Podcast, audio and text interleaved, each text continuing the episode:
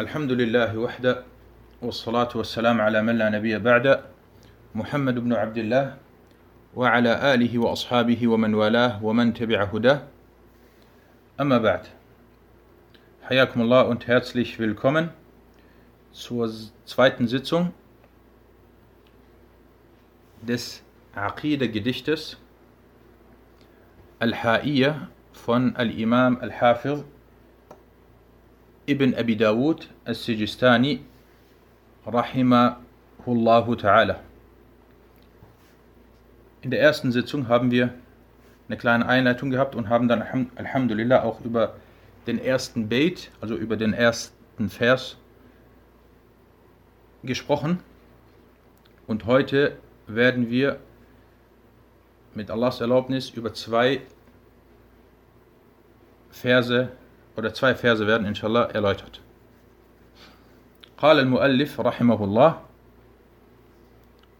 تمسك بحبل الله واتبع الهدى ولا تك بدعيا لعلك تفلح ودم بكتاب الله والسنن التي أتت عن رسول الله تنجو وتربح وقل غير مخلوق كلام مليكنا بذلك دان بذلك دان الأتقياء وأفصحوا Im zweiten Beit sagte er und bekenne dich mit deiner Religion zu Allahs Buch und den Sunnen, die von Allahs Gesandten kamen.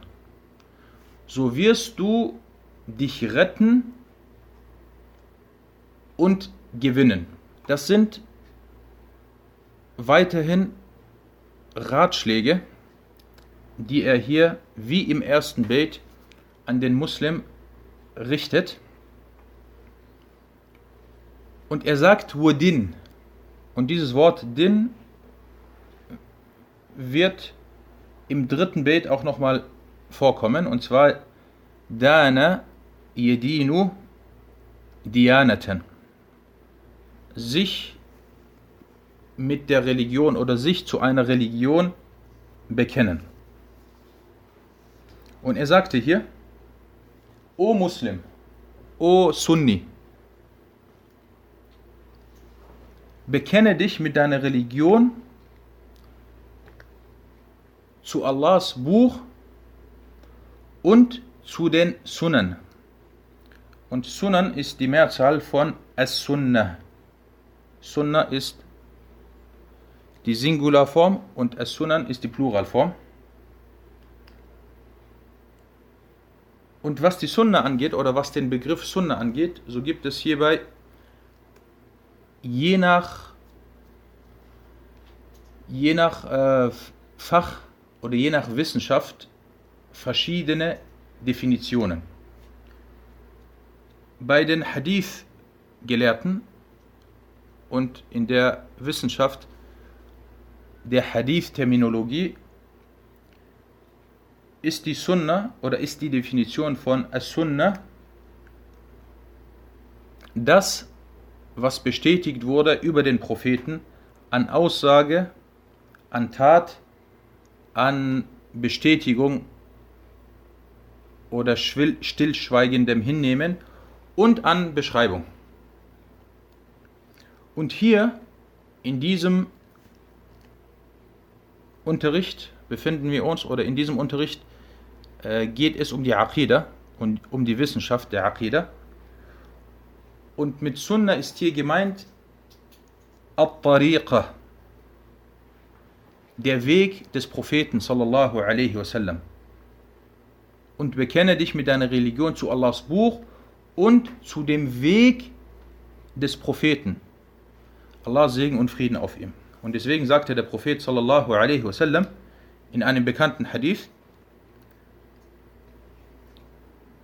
sagte er, Alaykum bi sunnati und haltet an meiner Sunna fest. Also und haltet an meinem Weg fest. An meinem Weg fest. Und dieser Hadith, äh, er wurde unter anderem von, von Ahmad und Tirmidhi und anderen überliefert. Was die Sunna angeht, was das, Afon, was das Buch Allahs angeht, so ist das die erste Quelle der Muslime, von der sie ihre, Beweis, ihre Beweise entnehmen. Das Wort Allahs. Und die zweite Quelle, Al-Masdar auf Arabisch, Quelle Masdar, die zweite Quelle ist die authentische Sunna des Propheten wassalam. Und diese, die Sunna also des Propheten sallallahu alaihi wasallam, wird als Beweisgrundlage genommen oder als Beweise äh, werden die Sunna des Propheten angeführt. Nach dem Koran. Und in den nächsten Minuten werden wir über die Usul, über die Grundlagen reden, aus denen aus denen Ahlus Sunnah wal Jama'a ihre Beweise äh, entnehmen.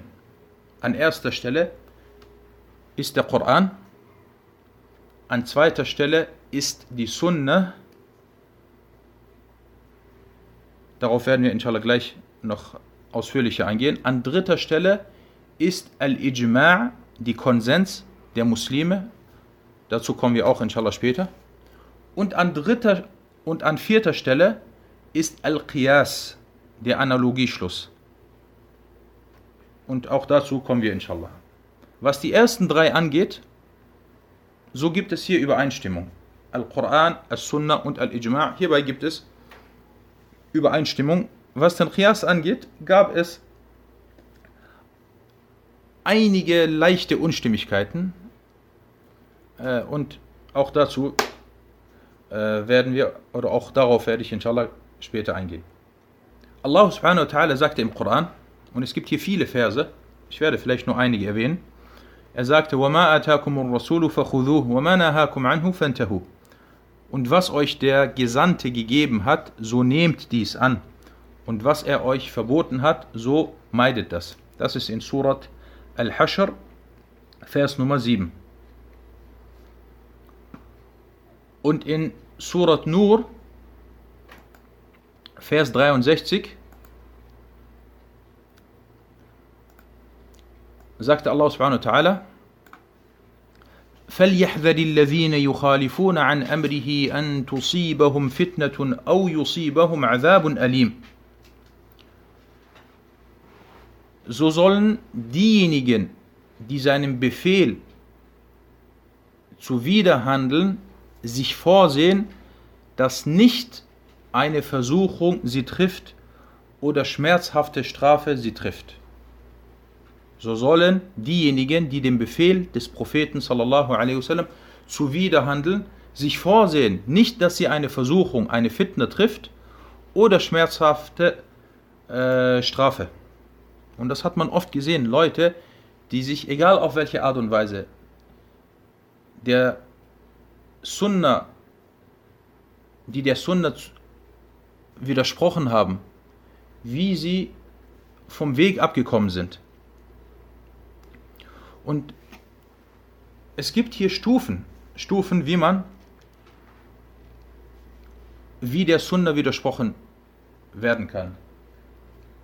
Es gibt die bekannte, und das ist die schlimmste Stufe, die sogenannten Koraniyun, die sagen, wir brauchen keine Sunna, wir brauchen nur den Koran oder wir nehmen nur den Koran und die Sunna leugnen sie. Diese Leute sind Kuffar. Wer die Sunna leugnet, im Großen und Ganzen komplett sagt, ich akzeptiere die Sunna nicht, das sind keine Muslime, das sind Kafara. Sogar Ishaq ibn Ibrahim al-Rahoya, der Freund und Gefährte von Imam Ahmad, sagte sogar, derjenige, der einem bestätigten Hadith, ein Hadith, wo sich die Muslime einig sind, das ist ein authentischer Hadith, ein Hadith, der zum Beispiel in Al-Bukhari ist oder in Muslim ist. Und wer einem Hadith, der bestätigt ist, widerspricht und er weiß, dass es diesen Hadith gibt, so hat er dadurch Unglaube begangen. Also die erste Stufe ist derjenige, der komplett die Sunna ablehnt. Die zweite Stufe ist derjenige, der kommt und Teile der Sunna ablehnt. Er sagt, das akzeptiere ich, das akzeptiere ich nicht.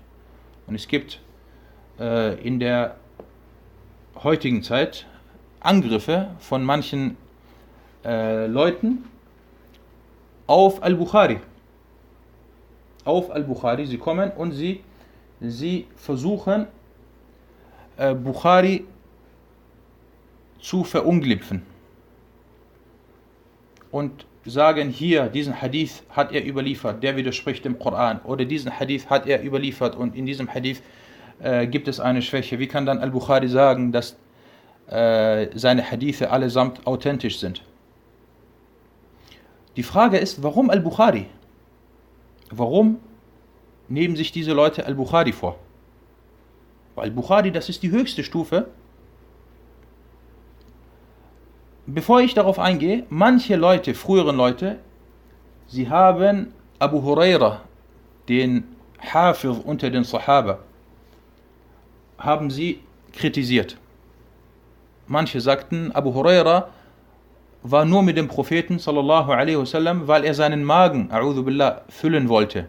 Er war immer hungrig, hatte nichts und deswegen hat er immer den Propheten, äh, den Propheten begleitet, nur weil er Hunger hatte. Oder sie äh, erfinden andere Sachen. Warum Abu, Abu Huraira, ausgerechnet Abu Huraira? Dieser Abu Huraira, radiallahu anhu, hat 5374 Hadithe überliefert mit Abstand die meisten Hadithe. Wenn du kommst und Abu Huraira schlecht redest und ihn sozusagen diesen Hafir zum Einsturz bringst, dann hast du den größten Teil der Sunna zum Einsturz gebracht. Mach diesen einen, mach diesen einen schlecht. Wenn du das geschafft hast, dann hast du, hast du dein Ziel erreicht. Genauso ist es bei Al-Bukhari. Wenn du es schaffst, Al-Bukhari welcher dieses Buch, das ist das authentischste von Menschen geschriebene Buch oder von Menschenhand geschriebene Buch. Wenn du es schaffst, Al-Bukhari zum Einsturz zu bringen, die anderen Bücher stürzen dann automatisch nach ihm ein.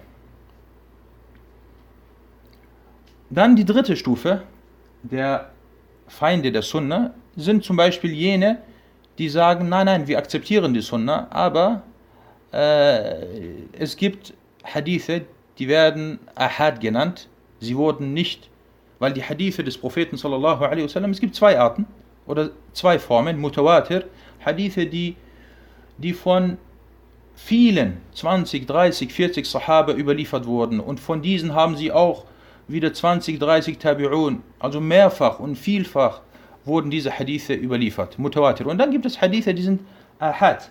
Ein Sahabi hat das gehört und von diesem einen Sahabi hat es ein einer seiner Schüler gehört, oder es hat nicht die Stufe von Mutawatir erreicht, zwei, drei, vier. Sie kommen und sie spielen dann und äh, sagen, wir lehnen nicht alle Hadithe ab, aber wir lehnen die Ahad-Hadithe ab. Oder sie sagen, wir lehnen die Ahad-Hadithe im Bereich der Aqida ab. Weil die Aqida, das ist eine wichtige Sache und die kommt nur durch Gewissheit zustande und äh, ein Hadith, der nur von einem überliefert wurde, selbst wenn er authentisch ist und Bukhari hat ihn überliefert und Muslim und die ganze Umma hat diesen Hadith akzeptiert, trotzdem wir akzeptieren das nicht in der Aqidah. Und das war die Vorgehensweise der Mu'tazila, diejenigen, die heutigen Sekten, wie manche Sekten, die dafür bekannt sind, sie haben das von den Mu'tazila übernommen. Und die Mu'tazila sind eine der früheren Sekten, und sie haben auch gesagt, schaut, wir können nicht kommen und sagen, wir lehnen die Sunna ab. Weil sonst äh, direkt die Imame lauern auf uns und äh, sie werden uns widerlegen. Deswegen lasst uns anders vorgehen. Wir sagen, wir akzeptieren die Sunna, aber was die Aqidah angeht, so lehnen wir Ahad-Hadithe ab. Weil wenn wir das machen, die meisten Hadithe sind so, so Ahad, dann können wir dadurch, durch diese Vorgehensweise, die Ahad-Hadithe äh, beiseite legen und können dann äh, das ablehnen. Also, nochmal zurückzukehren, die Sunna ist der zweite Moster, die zweite Quelle Und Allah Ta'ala, genauso wie er den Koran offenbart und eingegeben hat, genauso hat er auch die Sunna dem Propheten sallallahu alaihi wasallam eingegeben. So sagte er, وَمَا يَنْطِقُ عَنِ الْهَوَى إِنْ هُوَ إِلَّا وَحْيٌ يُوحَى Es ist eine Offenbarung, die Allah eingibt. Abgesehen davon, ob der Hadith Mutawatir oder Ahad ist. Uns interessiert bei dem Hadith nur eine Sache. Ist er authentisch und wurde von den Imamen der Sunna und des Hadith als authentisch eingestuft, dann akzeptieren wir diesen Hadith. Egal ob er Ahad ist oder nicht Ahad. Und das ist eine Thematik, die hat mit der Hadith-Wissenschaft äh, die geht auf die Hadith-Wissenschaft zurück, aber die wird auch hier trotzdem in den anderen Wissenschaften stets erwähnt. Und derjenige, der nach der Sunna handelt, er handelt dadurch auch nach dem Koran, weil der Koran ruft dazu auf, nach der Sunna zu handeln. So sagte Allah Ta'ala, وأطيعوا الرسول لعلكم ترحمون in Surat An-Nur, Vers 56 und gehorcht dem Propheten oder und gehorcht dem Gesandten, sodass euch erbarmen, sodass ihr erbarmt werdet.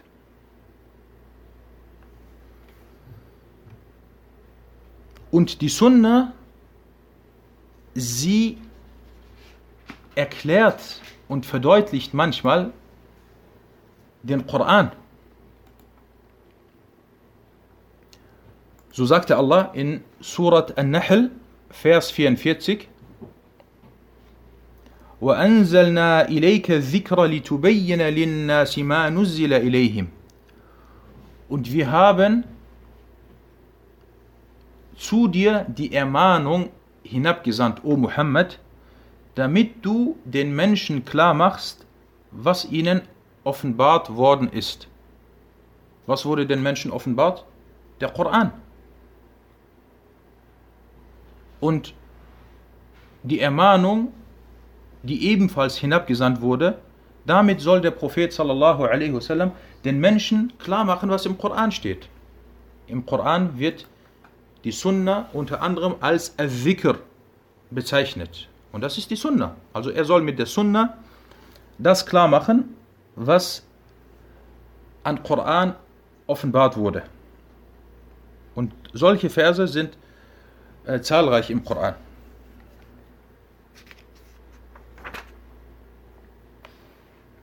Und der Prophet sallallahu alaihi wasallam warnte auch davor. Und er sagte: "Ala inni utitu al-Qur'ana wa mithlahu ma'ah."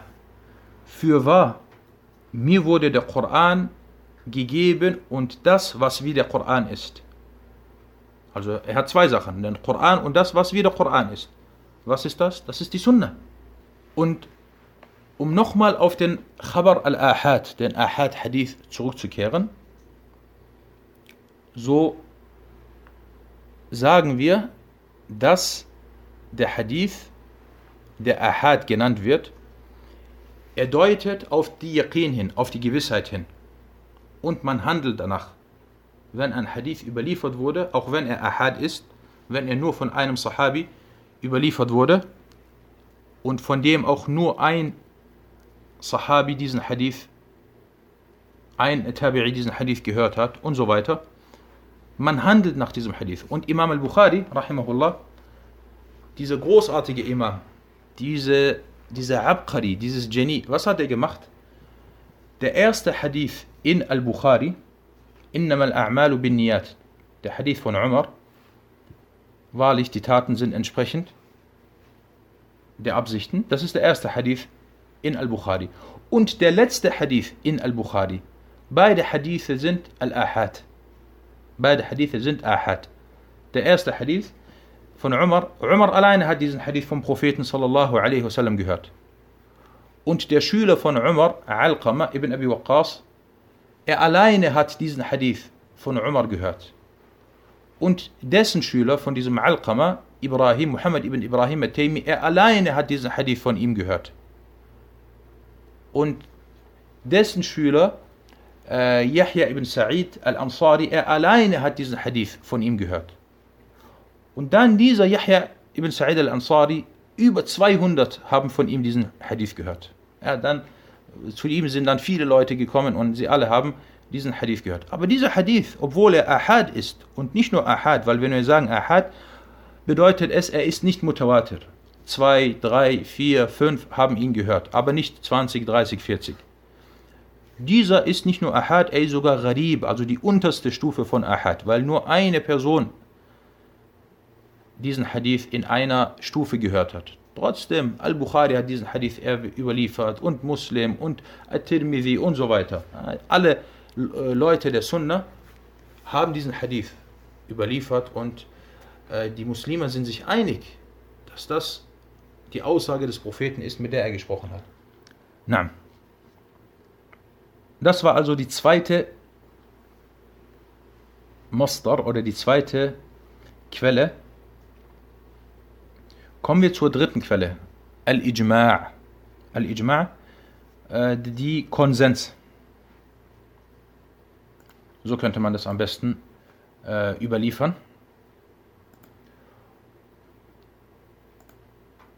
Und hierbei sind sich auch die Muslime einig, dass das an dritter Stelle kommt, dass das die dritte Quelle ist, an der die Muslime festhalten. Allah, Allah subhanahu wa ta'ala sagte in Surat An-Nisa, Vers 115, ومن يشاقق الرسول من بعد ما تبين له الهدى ويتبع غير سبيل المؤمنين نوله ما تولى ونصله جهنم وساءت مصيرا Wer aber dem Gesandten entgegenwirkt, nachdem ihm die Rechtleitung klar geworden ist, und einem anderen Weg als dem der Gläubigen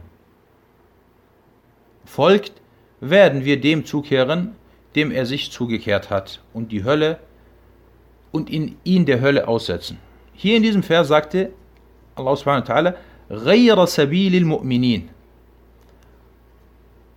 und einem anderen Weg als dem der Gläubigen. Und dieser Vers, oder mit diesem Vers, oder dieser Vers davon, wird als Beweis angeführt für Al-Ijma' für die Konsens. Und der Prophet sallallahu alaihi wasallam sagte in einem Hadith, der unter anderem von Abu Dawud und At-Tirmidhi überliefert wurde, لا يجمع الله أمتي على ضلالة. Allah vereinigt die Umma, also die Gemeinschaft, nicht auf der Irreleitung. Es kann nicht sein, dass alle irre gehen. Oder dass alle irre gegangen sind. Und das ist ein, eine Widerlegung an diejenigen, die manchmal behaupten, alle Gelehrten in der heutigen Zeit und alle Gelehrten in der vorigen, im vorigen Jahrhundert und davor und davor, alle wären sie irregegangen und es hätte keine Gelehrten gegeben oder keine Gelehrte gegeben, die die Wahrheit kannten und die Wahrheit gesprochen haben. Weil wenn man das sagt, deutet das ja darauf hin, dass alle sich auf der Irreleitung vereint hatten.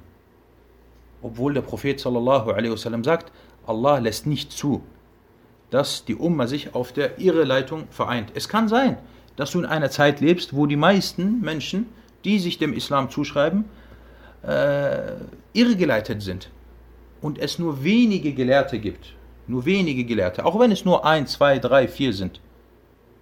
Aber dass alle irregeleitet sind, das widerspricht vielen Hadithen, unter anderem diesem Hadith, äh, die erwähnt haben, dass es immer unter der unter den Muslimen und in der Umma eine Gruppe geben wird, die Wahir, die offensichtlich oder die sichtbar auf der Wahrheit ist. Möge Allah uns von denen sein lassen.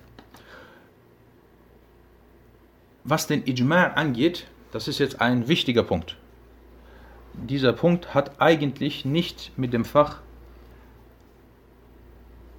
mit diesem Fach hier zu tun, sondern er hat mit dem Fach Al-Usul Usul al-Fiqh zu tun, aber trotzdem äh, werde ich das erwähnen. Und zwar, es gibt zwei Formen, unter anderem zwei Formen von Al-Ijma', wie der Ijma' zustande kommt. Weil jetzt wird jemand sagen, wie kommt der Ijma' zustande?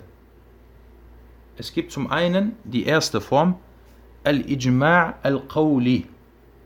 Al-Ijma' al-Qawli. Es kommen, alle Muslime sprechen das Gleiche. Alle sagen, äh, das Gebet ist eine Pflicht. Es gibt zum Beispiel 100 Muslime, als Beispiel, es gibt 100 Muslime in Medina und alle haben gesagt, dass äh, derjenige, der über den Propheten lügt, der ist im Höllenfeuer. Als Beispiel. Oder alle haben gesagt, das Gebet ist eine Pflicht. Das nennt sich Al-Ijma' al-Qawli. Und das ist eine, eine klare und äh, deutliche Beweisgrundlage oder ein klarer und deutlicher Beweis.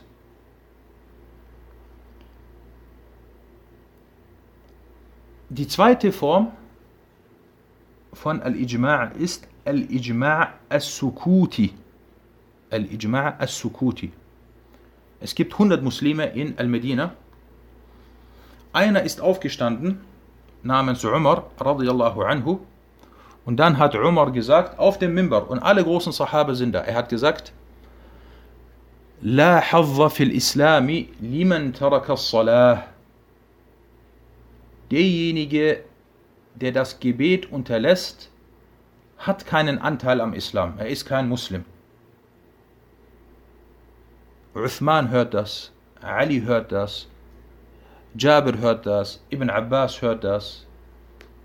die ganzen großen Sahaba, alle sind sie da. Alle hören sie das. Dass Umar sagt, derjenige, der nicht betet, er ist kein Muslim. Keiner sagt was. Keiner sagt was. Und die Sahaba, sie schweigen nicht. Wenn jemand einen Fehler macht, der Sahabi redet sofort. Ibn Abbas hat einmal während der Hajj als er gehört hat, dass Leute etwas gesagt haben und mit der Aussage von Abu Bakr und Umar argumentiert haben. Er hat sofort das widerlegt. Er hat das nicht akzeptiert. Er hat gesagt, ihr sagt zu mir Umar, Abu Bakr und Umar und ich sage zu euch der Prophet, habt ihr keine Angst, dass Allah Steine auf euch nieder, äh, niederlässt? Und hier Umar kommt und alle großen Sahaba sind da und alle stimmen dem schweigend zu. Das nennt sich Al-Ijma' al-Sukuti. Der Ijma', der durch Stillschweigen zustande gekommen ist. Der durch Stillschweigen zustande gekommen ist. Dieser Ijma', er ist zwar von der Stärke her nicht wie der vorige, wie der Ijma' al-Qawli, der gesprochene Ijma', aber er ist auch ein Teil des Ijma'. Und die meisten Arten des Ijma', wenn man sagt, hierbei gibt es Ijma' unter den Muslimen, hierbei besteht Konsens unter den Muslimen, meistens kommt er durch diese zweite Form zustande. Weil es kann nicht sein, dass jeder immer das Gleiche sagt. Oft die Leute sitzen, einer sagt etwas und die anderen äh, äh, schweigen und stimmen dem zu. Stimmen dem zu. Ohne das Gleiche auch zu sagen. Fertig, er hat das gesagt, ich stimme dem zu. Und deswegen, die, meistens kommt der Ijma' auf diese Art und Weise zustande. Es gibt nur manchmal bei den späteren ein kleines Problem. Und zwar, wie, wie soll man wissen, dass dieser Ijma' al-Sukuti auch wirklich vorhanden war? Weil die Muslime sind in Medina und in Mekka und in Kufa und in Ägypten und in Dimashq und in äh, äh, Ta'if.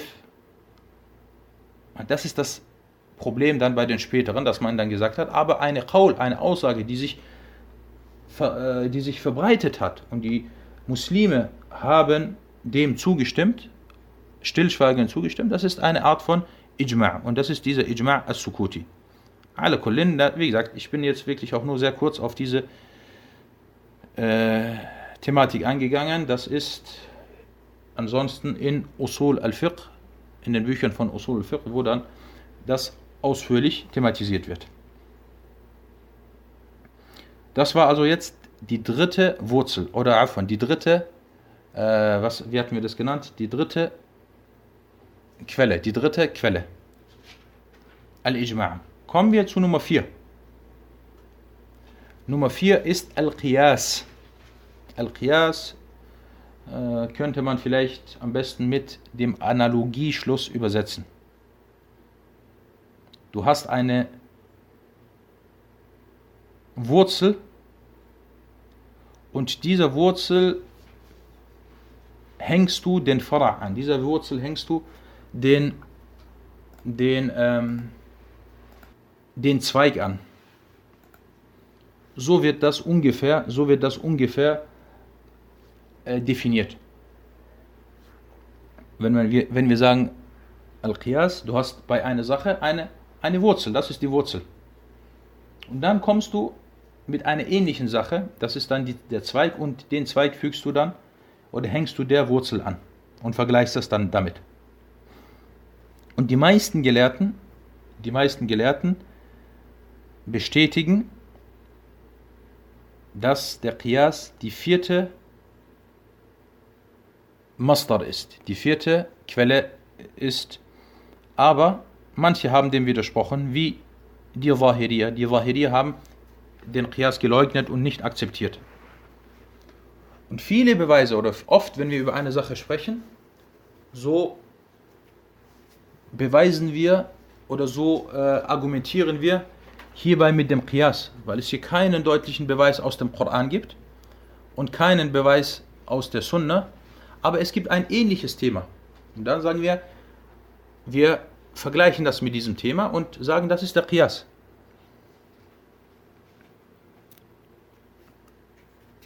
Imam Ahmed rahimahullah sagte aber eine wichtige Sache.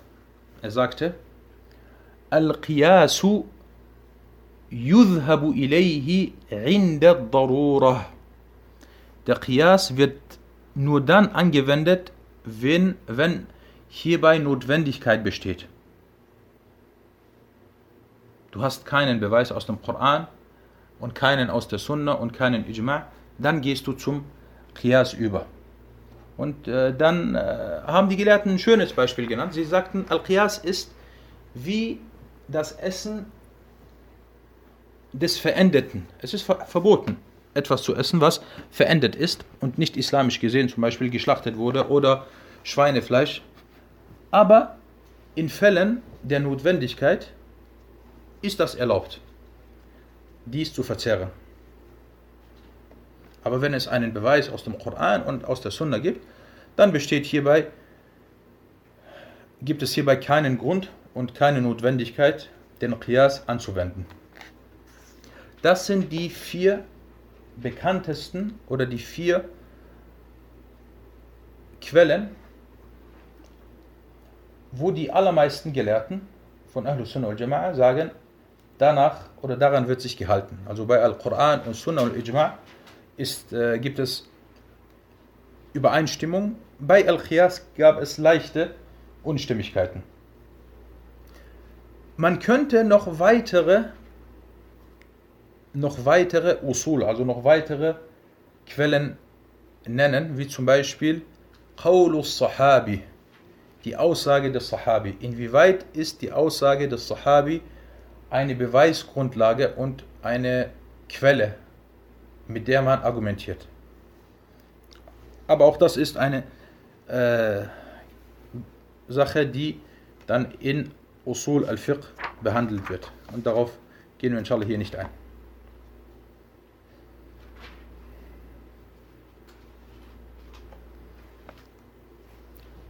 Kommen wir zurück zum, zum Beit, zu, zu dem Vers. Er sagte, ودن بكتاب الله والسنن التي أتت عن رسول الله تنجو وتربح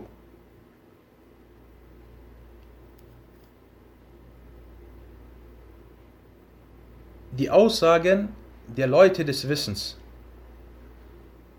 egal welche Stufe sie hatten, wenn dies der Aussage des Propheten sallallahu alaihi wasallam widerspricht, dann wird sie nicht akzeptiert.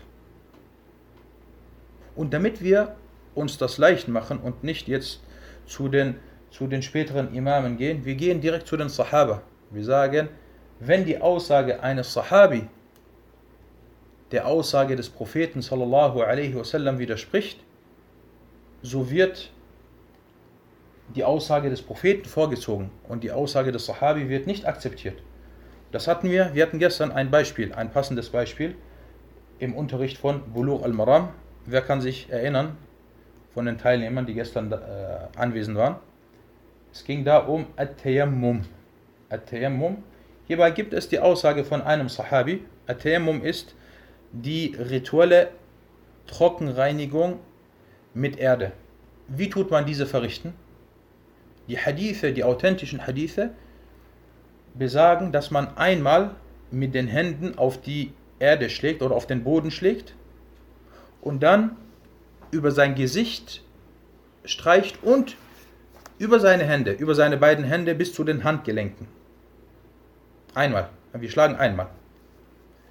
Dann gab es die Aussage von einem Sahabi, anhu, der das wahrscheinlich nicht vom Propheten gehört hat, weil die Sahaba, sie, äh, wenn sie etwas vom Propheten hören, so akzeptieren sie das. Und wenn mal ein Sahabi etwas gesagt oder gemacht hat, dann ist der Grund, weil er das nicht gehört hat. So sagte dieser Sahabi, man schlägt zweimal auf den Boden oder auf die Erde und man streicht dann über das Gesicht und über die Hände bis zu dem Ellenbogen.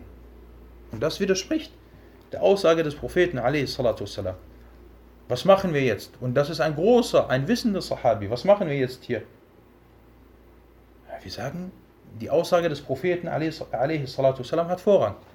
Wenn wir so bei einem Sahabi vorgehen, und dieser Sahabi ist wissender als Ahmad und als Shafi'i und Malik und Abu Hanifa und so weiter, wie ist es dann mit denen, die später kamen, nach den Sahaba? Und deswegen sagte zum Beispiel Imam Shafi'i, إذا خالف قول قول رسول الله صلى الله عليه وسلم فخذوا بقول رسول الله صلى الله عليه وسلم واضربوا بقول عرض أو عرض الحائط Er sagte, wenn meine Aussage der Aussage des Propheten sallallahu alaihi wasallam widerspricht, dann nehmt die Aussage des Propheten sallallahu alaihi wasallam. Aber was meine Aussage angeht, so nehmt sie und schmeißt sie gegen die Wand. Und Imam Malik sagte, Kulluna radun wa mardudun alayh illa sahibu hadha. Jeder von uns, seine Aussage wird manchmal genommen und manchmal äh, nicht genommen, außer derjenige, der hier in diesem Grab ist. Er meinte damit den Propheten alayhi.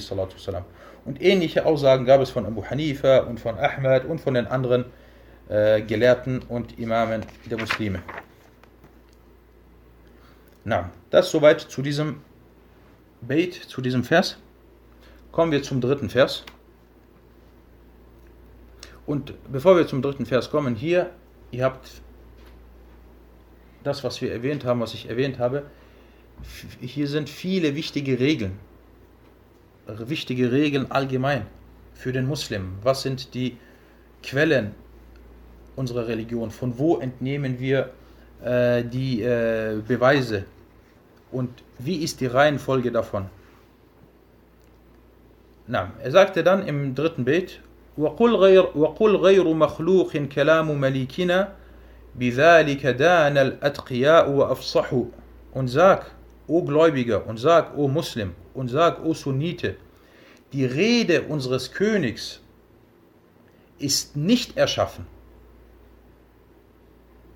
Wir sagen, Al-Quran, Kalamullahi, ghayru makhluq. Der Koran ist das Wort Allahs und er ist nicht erschaffen.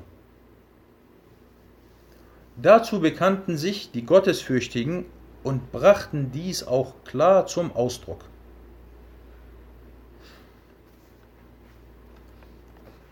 Subhanallah, hier im dritten Vers geht er auf eine Thematik ein, und zwar, dass der Koran das Wort Allahs ist. Und das ist eigentlich, wenn man jetzt nach Themen gehen würde, ist das das erste Unterthema, was er direkt erwähnt. Man könnte hier für diesen Vers folgende Unterschrift, von folgende Überschrift äh, nennen oder aufschreiben. Und zwar, der Koran ist das Wort Allahs und er ist nicht erschaffen.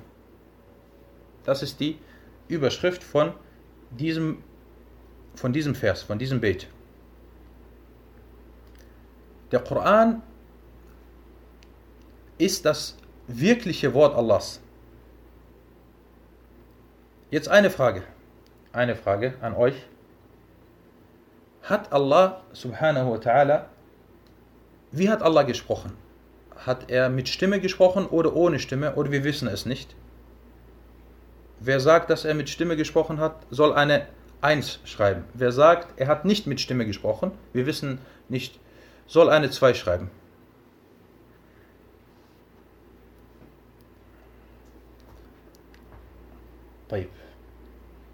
Seid euch sicher, dass er nicht mit Stimme gesprochen hat.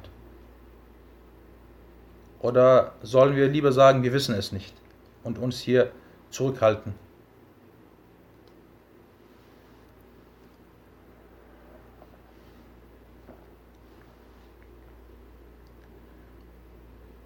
Genau, wie es ihm gebührt, das trifft auf alle, auf alle,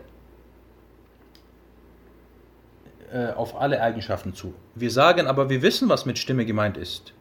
Aber wir wissen nicht, wie diese Stimme gemeint war. Wenn wir sagen, Allah subhanahu wa ta'ala hat zwei Hände, auch dazu werden wir inshallah noch kommen, dann sagen wir, wir wissen, was mit zwei Händen gemeint ist. Aber äh, wir sagen jetzt nicht, diese zwei Hände sind so und so. Wir wissen, dass Allah subhanahu wa ta'ala gesprochen hat und dass er mit Stimme gesprochen hat. Aber wie war jetzt diese Stimme, das wissen wir nicht. Das wissen wir nicht. Nein. Äh, alle haben, alle haben äh, die Prüfung äh, bestanden. Hätte jemand anders geantwortet und zu Lebzeiten von Imam Ahmed gelebt, dann äh, hätte es schlecht ausgesehen, sehr schlecht ausgesehen für ihn der Koran ist das Wort Allahs. Er hat damit gesprochen und er hat es zu Jibril gesprochen. Jibril a.s. Er hat den Koran von Allah subhanahu wa ta'ala gehört. Und er hat, er hat es, Jibril a.s. hat dies dann dem Propheten sallallahu alaihi wasallam weitergegeben. Das bedeutet, dass Jibril den Koran von Allah Ta'ala gehört hat. Und es gibt hierbei viele Verse im Koran, die das erwähnen. Äh, dieser Zusammenhang zwischen Jibril und zwischen der Offenbarung. Und der Koran wurde, wurde in arabischer Sprache herabgesandt, so wie Allah sagte, bilisanin arabiyyin mubin. Und Jibril a.s., er ist der Engel, der dafür zuständig ist, die Offenbarung an die Propheten und Gesandten Allahs weiterzugeben. Allah subhanahu wa ta'ala gibt seine Offenbarung oder er, er entsendet und schickt diesen edlen Engel und er bringt dann die Offenbarung oder leitet dann die Offenbarung weiter zu den Propheten und Gesandten. Und unser Prophet Muhammad sallallahu alaihi wasallam, er hat Jibril zweimal in seiner richtigen Form gesehen. Gesehen hat er ihn öfters, auch die Sahaba haben ihn gesehen. Aber in seiner richtigen Form mit 600 Engel, äh, mit 600 Flügeln, so wie es im Hadith heißt, der Prophet sagte, ich habe ihn gesehen und er hatte 600 Flügel. Und der Hadith ist unter anderem bei, äh, bei Muslim. In seiner richtigen Form hat er ihn zweimal gesehen. Einmal in Mekka und einmal, als er Isra und Mi'raj gemacht hat, die Himmelsfahrt, so hat er ihn bei Sidrat al-Muntaha gesehen. Sidrat al-Muntaha ist ein, ist ein, äh, ein Gegenstand oder ein, ein, ein Baum, im Himmel, dort hat er ihn das zweite Mal in seiner, in seiner richtigen Form gesehen. Wenn er aber zu den Sahaba oder wenn er zu den Propheten gekommen ist, während die Sahaba anwesend waren, dann ist er in der Gestalt eines Mannes oder eines Menschen gekommen, weil die normalen Menschen, außer den Gesandten und Propheten, nicht in der Lage sind, Jibril a.s. in seiner richtigen Form zu sehen. Also wir haben jetzt hier diese, diese Kette, Allah subhanahu wa ta'ala, Jibril a.s., der Prophet sallallahu alaihi wasallam und dann die Sahaba. Warum wird hier diese Thematik erwähnt, dass der Koran das Wort Allahs ist, mit dem er gesprochen hat? Und es ist nicht erschaffen, weil es unter den Sekten, die sich dem Islam zuschreiben oder zugeschrieben haben, welche gab, die das verneint haben. So gab es die Jahmiyyah, die gesagt haben, der Koran ist erschaffen. Und die Jahmiyyah werden inshallah noch in, diesem, in dieser Unterrichtsreihe noch äh, erwähnt werden. Und aufgrund dieser Fitna und dieser Aussage wurden viele Muslime getötet, viele Muslime äh, heimgesucht. Unter anderem die Fitna von Imam Ahmed, äh, rahimahullah, als er eingesperrt wurde und geschlagen wurde. Das war der Grund. Es ging darum, dass sie wollten, dass Ahmed und alle Muslime sagen, der Koran ist erschaffen. Und viele sind dadurch in die Irre gegangen. Und derjenige, der sagt, dass der Koran erschaffen ist,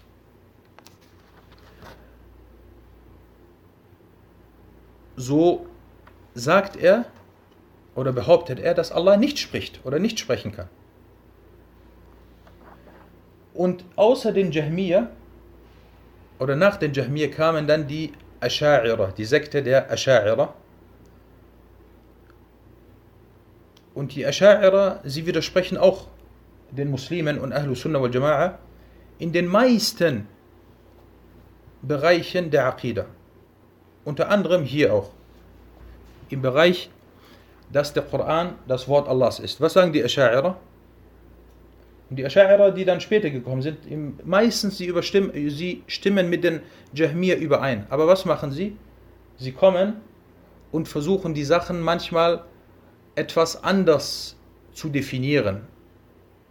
So sagten sie, der Koran wurde in Al-Lawh al-Mahfuz, in Al-Lawh al-Mahfuz äh, niedergeschrieben. Allah, Allah subhanahu hat ihn in Al-Lawh in der Tafel, in der gehüteten Tafel, niederschreiben lassen. Und dann ist Jibril gekommen und, und er hat das dort vorgefunden und hat es dann von dort genommen und hat es dem Propheten sallallahu alaihi wasallam dann äh, weitergegeben. Also sie sagen nicht, dass Allah subhanahu wa ta'ala äh, mit oder zu Jibril gesprochen hat.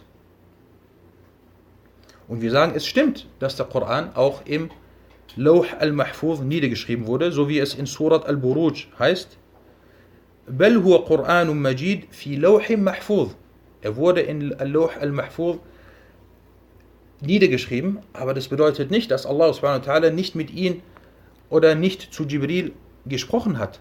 Und die Verse sind zahlreich im Koran dass Allah spricht. So sagte Allah, Allah subhanahu wa ta'ala, حتى يسمع كلام الله وإن أحد من المشركين استجارك فأجره حتى يسمع كلام الله bis er das Wort Allahs hört.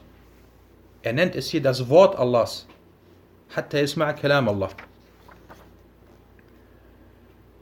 Und diese Aussage der Asha'ira, was sie gesagt haben mit Loh al-Mahfuz, sie endet oder sie führt zu der Aussage der, der Jahmiyyah, dass das Wort Allahs erschaffen ist. Und das Wort Allahs oder das Sprechen von Allah ist eine Sifa fi'liya, ist eine Handlung, ist eine Eigenschaft oder ein göttliches Attribut der Handlung. Das bedeutet, Allah hat gesprochen und Allah wird sprechen. Und wann immer er sprechen wird oder wann immer er sprechen will, so spricht er. Allah subhanahu wa ta'ala, als er den Koran offenbart hat, hat er damit gesprochen. Als er Adam a.s. erschaffen hat, hat er zu ihm gesprochen Als er Musa a.s. oder zu Musa a.s. hat er gesprochen. Im Koran heißt es, وَكَلَّمَ اللَّهُ مُوسَى تَكْلِيمًا Und Allah hat zu Musa gesprochen. Und Allah subhanahu wa ta'ala hat zu dem Propheten sallallahu alaihi wasallam gesprochen. Und Allah subhanahu wa ta'ala wird im Paradies oder am Tage der Auferstehung, wird er zu den Gläubigen sprechen. Und wann immer er sprechen will, wird er sprechen, subhanahu wa ta'ala. Deswegen nennt sich das, wir sagen Kalamullah, das Wort Allahs ist eine Sifa fi'liya, eine, ein göttliches Attribut der Handlung. Wenn er das machen will, dann macht er das. Tabaraka wa ta'ala. Zu sagen, dass Allah nicht spricht, führt dazu, dass er kein Gott ist. Dass er kein Gott ist. Ibrahim a.s., als er, als er mit seinem Volk diskutiert hat und als er die Götzen, die sein Volk angebetet, von seinem Volk angebetet wurden, was sagte er? Er sprach ihre Götzen schlecht. So sagte er, unter anderem zu seinem Vater, unter anderem zu seinem Vater, Ja Abati, o mein, o mein lieber Vater, lima ta'budu ma la yasma'u wa la yubsiru wa la yughni anka shay'a. O mein lieber Vater, warum betest du etwas an, was nicht hört und was nicht sieht und was dir nichts nützt? Also hat er als Beweis für die Falschheit der Götzen, die sein Vater angebetet hat, angeführt, dass diese Götzen nicht sprechen. Lima ta'budu ma la yasma'u wa la yubsiru wa la yughni anka shay'a.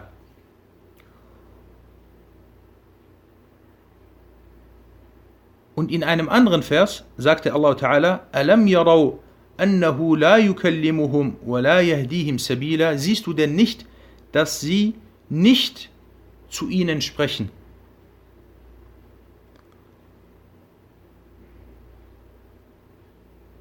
Und die Verse hierbei, die von den Propheten außer Ibrahim, nicht nur von Ibrahim angeführt werden, wo sie dann die Götzen ihrer Völker widerlegen oder sie als falsch darstellen, ist, dass sie anführen und als Beweis äh, nennen, dass diese Götzen nicht sprechen können. Dass diese Götzen nicht sprechen können. Und jemand, der nicht sprechen kann, der ist nicht dafür geeignet, ein Herr und ein Erschaffer und ein Gott zu sein. Warum? Weil er Nachriss ist. Er ist unvollständig. Er ist unvollständig. Und wie kann es sein, dass Allah subhanahu wa ta'ala nicht in der Lage ist zu sprechen. Und diese, diese Fitna, die unter den Muslimen eingeführt wurde damals durch die Jahmiya, dass das Wort Allahs erschaffen ist und dass Allah nicht spricht und so weiter, das geht auf die Jehud zurück, auf die Juden zurück, weil äh, dies eine der schlechten Eigenschaften und eine der Tahrifat, der Entstellungen der Juden ist. Wie sie versucht haben, wie sie versucht haben, äh, immer wieder gegen die Religion Allahs vorzugehen und dies wurde dann durch die Jahmiya unter den Muslimen eingeführt und diese Fitna bis heute, bis heute äh, besteht sie. Und wenn jemand kommt und versucht, und es gibt manche Leute, die versuchen, das klein zu reden. Ach, lass doch, das ist doch keine große Thematik. Ob jetzt Allah spricht oder nicht spricht, oder ob es jetzt, äh, ob der Koran das Wort Allahs ist und oder nicht das Wort Allahs ist, lass uns, lass uns nicht darüber sprechen. Wir sagen Subhanallah. Imame wurden eingesperrt, Imame wurden getötet, sie haben Bücher verfasst und es wurden, es wurden äh, Kämpfe geführt wegen dieser einen Sache. Und dann kommst du und sagst, lass, lass das und sprich nicht darüber. Na, also, Ahlus Sunnah wal Jama'a und die Muslime sagen, der Koran ist das Wort Allahs und wir, aufgepasst, wir sagen nicht, der Koran ist das Wort Allahs und dann bleiben wir stehen. Wir sagen, der Koran ist das Wort Allahs und er ist nicht erschaffen. Das müssen wir mit immer erwähnen. Er ist das Wort Allahs und er ist nicht, nicht erschaffen. Er sagte hier, der Muallif, وَقُلْ und sag, غَيْرُ مَخْلُوقٍ كَلَامُ رَبِّنَا Die Rede unseres Königs ist nicht erschaffen. Und Allah subhanahu wa ta'ala, er ist der König, weil die Königschaft oder die Herrschaft von Allahs für immer andauert. Er ist immer der König gewesen und wird immer der König sein. Was die Könige im Diesseits angeht und die Herrscher im Diesseits angeht, so ist er heute ein Herrscher und heute ein König und morgen stirbt er, dann ist er kein König mehr. Oder er ist heute ein König und heute ein Herrscher und morgen äh, wird er dann, äh, versteckt er sich in der Kanalisation und wird dann äh, erniedrigend äh, in Jahannam geschickt so wie es bei manchen Tawarit in der heutigen Zeit äh, der Fall war. Und wie viele Tawarit gab es? Und wir sehen das in, mit unseren eigenen Augen. Er war König und Herrscher 10 Jahre, 20 Jahre, 40 Jahre. Am Ende, äh, am Ende Kanalisation. Subhanallah. Deswegen Allah subhanahu wa ta'ala sagte, قل اللهم مالك الملك يؤتي الم... قل اللهم مالك الملك تؤتي الملك من تشاء وتنزع الملك ممن تشاء O Allah, du bist der Malik al-Mulk, du bist der Besitzer der Herrschaft. Du gibst die Herrschaft wem du willst und du entnimmst sie von dem du sie äh, von wem du sie entnehmen willst. Und du gibst Macht dem, dem du geben willst, und du erniedrigst, wen du erniedrigen willst. In deiner Hand ist das Gute. Du bist wahrlich zu allem äh, fähig. Von daher, Allah subhanahu wa ta'ala, er ist der König, der ewige König. Und was die Könige und Herrscher in der, in der, im Diesseits angeht, so ist diese Herrschaft von ihnen äh, begrenzt. Auf einen Tag, 10 Jahre, 20 Jahre, aber sie ist begrenzt. Und dann sagte er, بذلك دان الأتقياء وأفصحوا und damit, mit dem was er gesagt hat, dass, das, dass der Koran das Wort Allahs ist und nicht erschaffen, das dazu bekannten sich die Gottesfürchtigen und dies war ihre Ansicht und dies war ihr Glaube unter den Sahaba und Tabi'un und den Imamen äh, der Sunna. Und das ist das letzte Wort.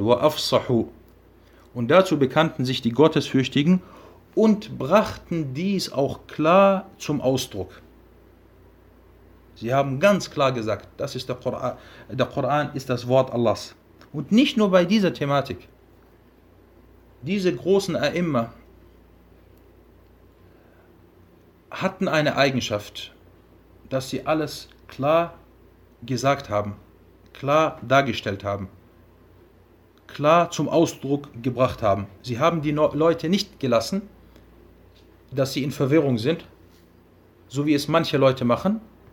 Sie sprechen über bestimmte Themen nicht. Er weiß ganz genau, das ist richtig und das ist falsch, aber er spricht nicht. Und weil er nicht spricht, lässt er die Leute in Verwirrung.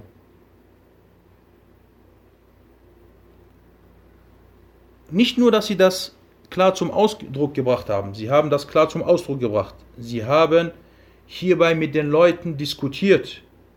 Sie haben Bücher geschrieben. Sie haben, äh, sie haben Streitgespräche geführt.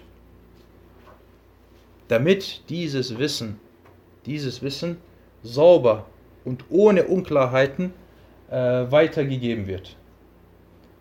Naam.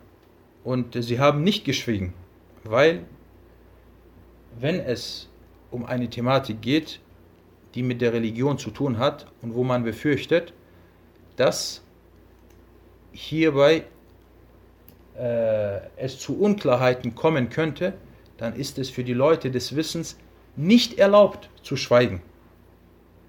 Es ist nicht erlaubt zu schweigen. Vielmehr muss er es deutlich verdeutlichen. نعم هذا والله تعالى أعلم وصلى الله على محمد.